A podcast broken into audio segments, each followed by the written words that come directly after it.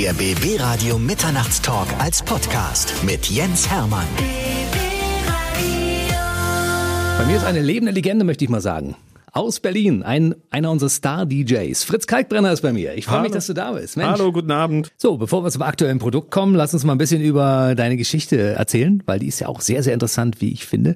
Wann hast du eigentlich die Leidenschaft zum Musikproduzieren gefunden? Wie war das damals bei dir? Oh, das ich angefangen habe ich wohl mit 17. Das war dann natürlich noch ein Hobby, ist klar. Und dann gibt es natürlich viele Gehversuche. Also so die ersten zwei, drei Jahre, das kann man sich alles nicht anhören, was damals entstanden ist. Das ist auch glücklicherweise alles im Orkus der Geschichte verschwunden. Und ähm, ja, mit 17 ging das so los. Mit 24 wurde das dann hauptberuflich und jetzt bin ich 38. So ist, so ist ungefähr die Verlaufskurve. Es gab ja damals diesen grandiosen Film Berlin Calling und du hast damals mit deinem Bruder zusammen die Musik gemacht.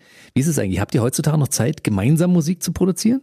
Äh, nee, wir haben ja bis auf die eine Nummer haben wir ja nie was zusammen gemacht, das muss man ja ehrlich sein. Und also wir finden natürlich Zeit, uns zu sehen und so. Aber zusammen basteln, nee, ich glaube, da sind auch beide, wir beide sind dazu sehr mit, wie sagt man, starkköpfig, glaube ich, ist der Begriff, den man da verwendet. Äh, man könnte den Einwurf des anderen gar nicht ertragen, nur weil er, auch selbst wenn er gut ist, nur weil er von jemand anders kommt. Da ist, glaube ich, Paul ist da auch ein, ein schwieriger Fall, was das angeht. Wenn wir fair bleiben, begegnet sich das vielleicht in unterschiedlicher Art und Weise auf Augenhöhe. Habt ihr so einen kleinen Konkurrenzkampf äh, unter, nee. unter Brüdern? Jeder macht das, was er kann und das passiert dann auf so einer ganz nonverbalen Ebene. Und selbst wenn der andere was sagen würde, würde der andere es nicht irgendwie beherzigen. Aber ist alles kein Problem. Ihr seid ein bisschen auseinander. Das heißt, du bist ja quasi immer so ein bisschen in seinem Windschatten gesegelt und hast so mitbekommen, was er damals, als er damit anfing, Musik zu machen, gemacht hat. Hat das so ein bisschen auch deinen dein Wunsch geprägt, irgendwann auch mal Musik zu machen? Naja, man hat einfach in der frühen, in der frühen Zeit ist man einfach dichter daran geführt worden. Also es ist natürlich ein etwas weiterer Schritt, als wenn man jetzt sozusagen als äh, Maurerlehrling Zahnarzt werden will und demjenigen sei dann Applaus geschuldet, der dann diesen Weg geht. Aber wenn man jetzt natürlich äh, im eigenen Haushalt jemanden hat, der dann schon musikalisch da so ein bisschen rumeiert, dann sieht man das natürlich und, und sozusagen Griffe und so, das ist dann nicht so fremd. Und das führt dann einen vielleicht einfach näher an die Materie ran. Ich frage mich die ganze Zeit, ob er so ein bisschen sauer darauf ist, dass du so diese Stimme mitbekommen hast, die er nee, ja. Nee, das stört ihn überhaupt nicht. nee, nee, das fehlt ihm gar nicht. Also, wie gesagt, seine Musik ist ja elektronischer, mhm. kälter im besten Sinne. Von daher ist da irgendwie kein Fehlen oder so. Und das mit dem Singen, wann ist dir aufgefallen, dass du so eine wahnsinnige Stimme hast? da bin ich zugekommen wie die Jungfrau zum Kinde. Also das, ich glaube so 2001 habe ich immer so ganz großspurig davon getönt, dass ich sowas könnte, habe das aber niemals irgendwie unter Beweis gestellt. Und dann hat mein äh, musikalischer Mentor DJ Sky hat mich dann dazu genötigt, dann mal einen Text für eine Nummer, die er hatte, zu schreiben und so. Das habe ich dann auch noch gemacht. Und dann ging es daran, die Aufnahme zu machen und dann war, dann habe ich gemerkt, dass es ab hier ernst wird. Und dann war ich in der Gesangskabine und musste denen dann so sagen, dass sie doch bitte rausgehen und ich würde aus der Kabine zurückgehen, die Aufnahme starten, wieder in die Kabine einsingen und dann wieder die Aufnahme stoppen und dann dürften sie wieder reinkommen und so. So peinlich war mir das damals. Aber naja, das ist der Sprung ins kalte Wasser und das ist dann auch mit der Zeit besser geworden. Das heißt, diese wunderbare Stimme ist nicht mal eine ausgebildete Stimme? Nee, gar nicht. Deswegen habe ich auch nur eine ganz kleine Range, wie man so schön sagt. Also bis oben bis unten ist so ein vergleichsweise dünner Kanal. Also ich kann nicht alles singen, aber man kann sich dann halt in diesem kleinen, in diesem kleinen Korridor kann man sich dann halt austoben. Aber das ist oft bei unausgebildeten Singern. Äh, da ist der Wiedererkennungs Leistungswert ist manchmal recht hoch. Also so Tom Waits und so, der ist ja auch nicht ausgebildet und ist mit den Jahren und Jahrzehnten zwar immer weiter nach unten und so, aber der hat einen sehr hohen Erkennungswert und der hat auch wirklich einen ziemlich eng bemessenen Korridor. Ich finde das ja sogar, ich habe dich beim äh, Peace by Peace Festival in Berlin gesehen. Da hast du in der Waldbühne gespielt und ich dachte, ich habe das jetzt zum ersten Mal wirklich drauf geachtet, wie das ist, wenn du zwischendurch auflegst und dazu singst. Und ich dachte, Mann, das ist aber eine hohe Kunst, was er da leistet an den Turntables und zwischendurch auch zu singen. Ja, es kommt, man, die Leber wächst ja bekanntlich mit den Aufgaben. Also äh, wenn man das von Anfang an hätte machen wollen, wäre das ziemlich kompliziert gewesen. Ist immer, kommt immer Stück für Stück, kommt dann da mehr dazu. Ich habe ja schon live gespielt, bevor ich gesungen habe und dann ist man dann befähigt, das zu machen und dann kommt der Gesang irgendwann dazu, dann ist es ein weiterer Schritt und so. Das geht immer alles Stück für Stück. Also das hat man dann sich immer peu à peu so raufgeschafft. Und wenn man dann, wie gesagt, nicht auf einen Schlag das machen muss, dann kann man, hat man die Zeit, das zu erlernen. Fritz Kalkbrenner ist bei mir, unser DJ aus Berlin. Sein aktuelles Album heißt True Colors, Album Nummer 6 in zehn Jahren. Das heißt, man könnte sagen, so alle 1,6 Jahre erscheint ein neues Album von dir? Ja, es ist, also, es ist recht, recht zügig. Also der sogenannte Hiatus ist immer noch nicht eingefallen, dass man so fünf Jahre Pause macht oder so. Es klappt irgendwie nicht. Ich weiß auch nicht warum. Was mir persönlich so gut gefällt, ist die Mischung aus dem typischen Kalkbrenner-Sound, der unten drunter immer mal wieder hervorkommt, und dem Fakt, dass du dich ja immer wieder neu erfindest. Also da sind auch völlig neue Sachen dabei, die irgendwie aber geil und revolutionär sind. Naja, also es war es war mir schon sehr, zu einem sehr frühen Zeitpunkt klar, dass ich ja ein Update von meinem Sound durchführen will. Also man als Produzent, man ist ja, man kann das tun, was man kann. Das klingt jetzt doof, aber man kann ja die Welt nur durch sein eigenes Augenpaar sehen. Man hat natürlich einen ganz speziellen eigenen Zugang, wie man sozusagen die Musik produziert und angeht. Und das ist dann natürlich, hat einen hohen Erkennungswert, aber das war klar, dass man sehr früh einen neuen Input brauchen könnte. Und deswegen habe ich früh mit sozusagen da mit befreundeten jungen Produzenten aus Berlin zusammengearbeitet. Ben Böhmer, äh, Konrad Hensel, Felix Lehmann seien da genannt. Und ähm, denen habe ich dann quasi meine Skizzen geschickt und mit der Frage, was wäre dein nächster Schritt, der nächster Entwurf? Und das endet dann in so einer Art Ping-Pong-Spiel, dass man sich so das gegenseitig anschiebt. Und das gibt dann natürlich einen sehr interessanten Mehrwert. Ben Böhmer zum Beispiel, der ist sehr gut mit Synthesizern, wesentlich besser als ich. Das ist einfach so eine Entwicklungsform. Muss man einfach neidlos zugestehen, dass er das so gut kann. Somit hat das mit dem ähm, Update des Sounds, obwohl man natürlich seine Signatur weiterhin behält, hat sehr gut geklappt. Du hast ja für dein neues Album auf jeden Fall ein paar junge Talente an die Seite geholt, weil Ja. du gesagt hast, jetzt mit 38. Jedes Jahr hat einmal Geburtstag. Echt? Ja. Bei dir ist es der 28. Mai übrigens. Genau. Das heißt, 2020 am 28. Mai wird hoffentlich schon wieder alles überstanden sein, was so mit Corona-Krise und Co. zu tun hat. Man weiß Ähm, es nicht. Im Augenblick wirft das schon alles so ein bisschen durcheinander. wa? Das stimmt. Da ist gerade auch in der ganzen Veranstaltungsbranche ist gerade äh, Sturmzeit. Ich habe geguckt, was so mit deiner Tour ist und habe gedacht, jetzt freut er sich, neues Album ist raus. Ich meine, das kann man ja unabhängig von Corona, kann man das ja streamen beziehungsweise kaufen, das geht. Ja. Aber so die ersten und für dich auch wichtigen Termine so zu Tourbeginn, die sind erstmal die alle um die Ohren geflogen. Das stimmt. Wir haben Tourstart gehabt. Luxemburg, Prag, zweimal Leipzig, ausverkauft alles. Mailand dann in der Folgeform musste aus bekannten Gründen schon abgesagt werden. Und das geht jetzt immer so weiter. Und jetzt sind wir da sehr doll hinterher. Und da arbeiten wir jetzt gerade intensiv dran, aber es ist noch in der, wir sind dran. So, äh, du bist jetzt gerade auf großer Promotion-Tour, das heißt, du reist äh, Land auf, Land ab Ja. und hast viel zu tun. Du bist doch jetzt auch gerade dabei, währenddessen wir hier reden, hier noch tausend äh, E-Mails zu beantworten Es- und es SMS und so weiter. Wirklich, es ist ein, es ist ein, ein Kreuz. Aber das ist immer so. Es gibt immer Phasen, wo, wo viel in kurzer Zeit gemacht werden muss und dann gibt es Zeiten des Leerlaufs. Aber das ist Teil des Musikerlebens. Und deine 13 Songs sind auch so entstanden, so auf die, auf, auf die Schnelle oder nimmst du dir da ein bisschen Nein, gar nicht mal so. Also das ist ja, wie gesagt, auf die Schnelle, dann hätte ich nicht anderthalb Jahre gebraucht. Ähm, das ist, es gibt eine große Phase des, des losen Skizzensammelns, wo man dann sich so, so einen großen Korb ansammelt an Skizzen, die man, mit denen man dann ins, ins Studio gehen kann. Und da ist dann eine Phase des, ähm, ja, wie soll man sagen, des konzentrierten, zielgerichteten, feinen, ziselierten Arbeitens, wo die Vocals aufgenommen werden, wo die Mischung gemacht wird und so weiter und so fort. Also es gibt, ein gro es gibt eine große Phase, die eher lose ist und dann gibt es eine kleinere Phase, die eher stringenter und fester ist. Du hast über die Hälfte der Songs hast du selbst eingesungen. Es sind natürlich auch wieder Instrumentals drauf. Mhm. Wie ist das, wenn so ein Album zusammengestellt wird? Hast du am Anfang mehr als 13 Songs gehabt und hast gesagt, wir müssen uns jetzt von ein paar Sachen trennen? Äh, ja, das ist immer so. Das passiert aber bei mir in der Phase der, der, des Skizzensammelns. Die werden dann, da werden dann die Skizzen schon weggeschossen. Da gehen dann so 15 gehen in Mülleimer.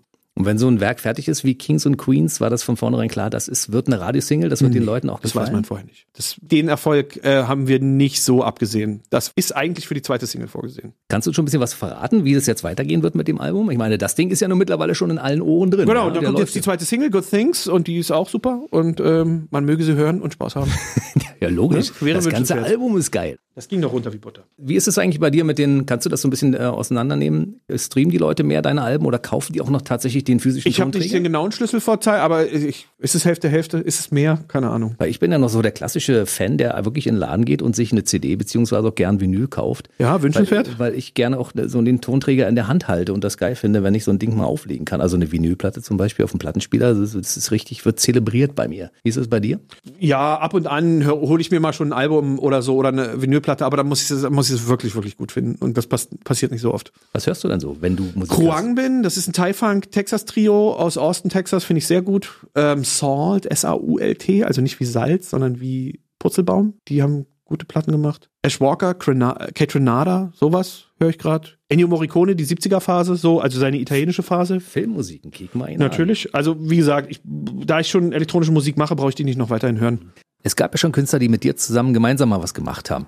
Und es gibt ja auch noch Künstler, die sagen, mit dem Fritz Kalkbrenner würde ich ja gerne mal was machen. Ist da irgendwas geplant, eine Zusammenarbeit mit irgendjemandem? Man soll jegliche Ausschließlichkeit vermeiden, aber ein Feature um des Features willen macht einfach macht keinen Sinn, muss man ehrlich sein, wenn es jetzt nur darum geht, sozusagen die Reichweiten, heute spricht man ja von Reichweiten, sozusagen miteinander zu, zu kombinieren und so. Man müsste denjenigen kennen, man müsste die Musik wirklich mögen und man müsste zueinander finden. Also da gibt's viele, viele Variablen, die erstmal klappen müssten. Aber jetzt nur so am Telefon, ey, lass mal, hier, du bist Fame, ich bin Fame, wollen wir zusammen machen. Es muss nicht sein. Aber hörst du eigentlich selbst auch gelegentlich mal Radio? Ich höre ziemlich viel Radio. So muss ich, also so in der Küche, beim Kochen, ne? Also ganz klassisch. Ich glaube, das würden ganz, ganz viele auch sagen. Da bin ich, bin ich nicht anders als die meisten. Und wie ist es mit Kollegen von dir, zum Beispiel Robin Schulz, Star-DJ oder Felix Jähn? Finden die bei dir in irgendeiner Form statt? Nicht wirklich. Also man hat so das Gefühl, Fritz Kalkbrenner ist schon so eine eigene Liga, ja?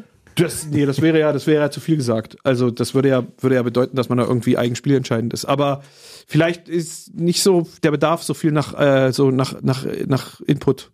Muss nicht sein. Vielleicht lenkt es ab. Es kommen ja jeden Freitag neue Songs raus. Und das heißt, es gibt ja viele Künstler, die lassen sich mal inspirieren, gucken, in welche Richtung das so geht. Wie machst du das? Ich mache das nicht so. Wo holst du deine Inspiration her? Lebenserfahrung. Jeden, jeden Tag passiert einem was. Mann, du bist 38. Ja. Da habe ich auch schon ein bisschen was. Ja, das ist richtig. Also. Das muss nicht sein. Also natürlich hin und wieder, wenn man gute Musik hört und so, aber das passiert ja selten, selten oben in den Charts. Also von daher, aber mir fällt immer was Gutes vor die Füße und das ist nett und es hört, aber man sagt ja nicht, jetzt baue ich das unbedingt nach und so. Man macht ja keine Kopie draus. Das geht auch in, in dieses erdschwere Gewicht, was man im Bauch, in so einem Ziegelstein, was kann man Lebenserfahrung nennen oder Musikerziehung oder so.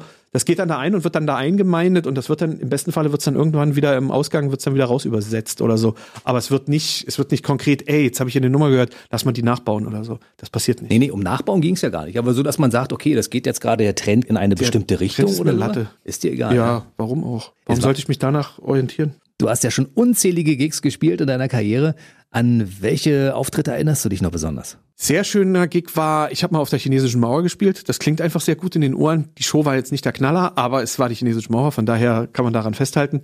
Ich habe schöne Shows in Montreal gehabt im Sommer. Festival Oshiga hieß das. Ähm, das ist äh, mitten auf dem St. Lorenzstrom in so einer Insel. Das ist ganz, ganz alles ganz bezaubernd. Und ich habe mal auf dem St. Gallen Open Air gespielt, im, auf der Zeltbühne. Da wurden dann am Ende 114 Dezibel äh, an der FOH gemessen. Das ist ungefähr so, als ob eine 737 neben einen landet. Was die damals geritten hat, weiß ich nicht. Also das war nah am, nah an der, das ist so Beatlemania-mäßig. Da, das war so anderthalb Stunden Beatlemania. Ich weiß gar nicht, wie ich zu dem Glück und der Ehre gekommen bin. Aber es ist passiert. Ich glaube, es gab auch mal einen ziemlich schmerzhaften Moment in deiner Karriere, war? Äh, bei der ersten, bei Pauls erster Tour habe ich den Support gespielt und dann habe ich in, bei einer Show in Leipzig habe ich äh, einer jungen Dame, eine junge Dame hat ihr, ihrer Freude so Ausdruck verliehen, dass sie ihren Pumpschuh auf die Bühne geworfen hat. Leider hat sie das getan, wie ein professioneller Baseballspieler das machen würde und ich habe den Absatz in eine Stirn mit Platzwunde gekriegt und bin dann auch zusammengesackt. Und dann habe ich kurz kleine Spielpause eingelegt und dann ging es weiter mit ein bisschen Blutgesabber. Die Dame wollte dann auch ihren Schuh noch wieder haben, habe ich vom Produktionsleiter gehabt. Mit einem Schuh ne, tanze ich schlecht. Wenn du äh, zu einem Konzert gehst, gehst du zu einem Konzert? Selten. Gehst du zu Sehr selten. anderen Kollegen? Also am Wochenende bin ich ja mal arbeiten. Also von daher ist es schwierig. Ne? Stimmt, du legst jedes Wochenende Das ist auf, schwierig. Also ja, kommt selten vor. Das- ich wüsste gar nicht, was das letzte Konzert war. Komme ich nicht drauf. Und äh, nimmst du am, am normalen äh, kulturellen Leben so teil? Du bist so ein introvertierter Typ, der in seinem Studio sitzt, beziehungsweise auf einer Bühne steht und Leute unterhält. Geht so. Also würde mich jetzt nicht als introvertiert bezeichnen. Nee? Nö. Ja, aber so. ich dränge mich auch nicht auf. Wenn du so rausgehst, was machst du? Gehst du ins Kino, Theater, eine Kultur? Ähm, nö, also man hat ja, man hat ja den ganzen Tag was zu tun. Also ist ja jetzt Mu- Musiker-Dasein jetzt gerade heutzutage beschränkt sich ja nicht nur auf Musik machen. Also da muss ja auch sehr viel noch in allen anderen. Daneben gibt's auch noch ganz viel Bürozeiten und so und da ist auch ein Tag eins, zwei fix voll. Auch sozialen Medien, die wollen ja alle bedient werden und so weiter und so fort. Also das ist ja nur sozusagen Musik schaffen im Gegensatz zu von vor 20 Jahren ist ja nur heutzutage nur noch ein kleinerer Bestandteil. Will ja alles äh, respektiert und repräsentiert werden. Also die ganzen administrativen Dinge bleiben dann auch an dir hängen. Naja, was heißt hängen? Aber es gibt natürlich Sachen, es kann natürlich zugearbeitet werden, aber gewisse Dinge müssen einfach entschieden werden. Und ähm, da will man dann nicht irgendwie übergangen werden. Du bist der Chef und du bestimmst auch, wie es gemacht wird. Es gibt natürlich noch andere Leute, die dazu was sagen können, aber man wird immer mit einbezogen. Also, wie gesagt, ich habe sozusagen zu den Terminen, zu den, zu den, was machen wir mit den Terminen heute, habe ich bestimmt 20 Telefonate geführt. Also, das ist ganz normal. War es für dich von vornherein so ein bisschen auf der Kippe, dass du sagst, eventuell jetzt mit dieser ganzen Corona-Geschichte, ich gehe am besten gar nicht aus dem Haus, weil ich gefährde ja nicht nur mich, sondern auch ähm, die Kollegen meinetwegen? Noch geht's, aber ich bin ja kein Epidemiologe, kann ja dazu nicht wirklich was sagen. Da sollten richtige Fachleute was, was zu sagen. Machst du dir Sorgen? Also, zu sagen, dass ich das hier alles laissez-faire wäre, wäre gelogen. Was auf jeden Fall aber geht, man kann sich True Colors auf jeden Fall, wenn man das Haus nicht verlassen kann, ja mal streamen. Genau, das ist ja heutzutage möglich, ne? Und das kann dann sozusagen, kann jederzeit gemacht werden. Wer verfolgen möchte, was du trotz Corona-Krise und Co. so machst, der findet dich in den sozialen Netzwerken wo? Was haben wir da alles? Instagram, Facebook, Twitter, die üblichen Verdächtigen, würde man sagen. Ne? Dann sage ich herzlichen Dank, dass du heute da warst. Fritz Kalkbrenner, anlässlich seines neuen Albums heute im BB Radio Mitternachtstalk. Bis zum nächsten Mal. Der BB Radio Mitternachtstalk. Jede Nacht ab 0 Uhr. Und der neueste Podcast jeden Mittwoch.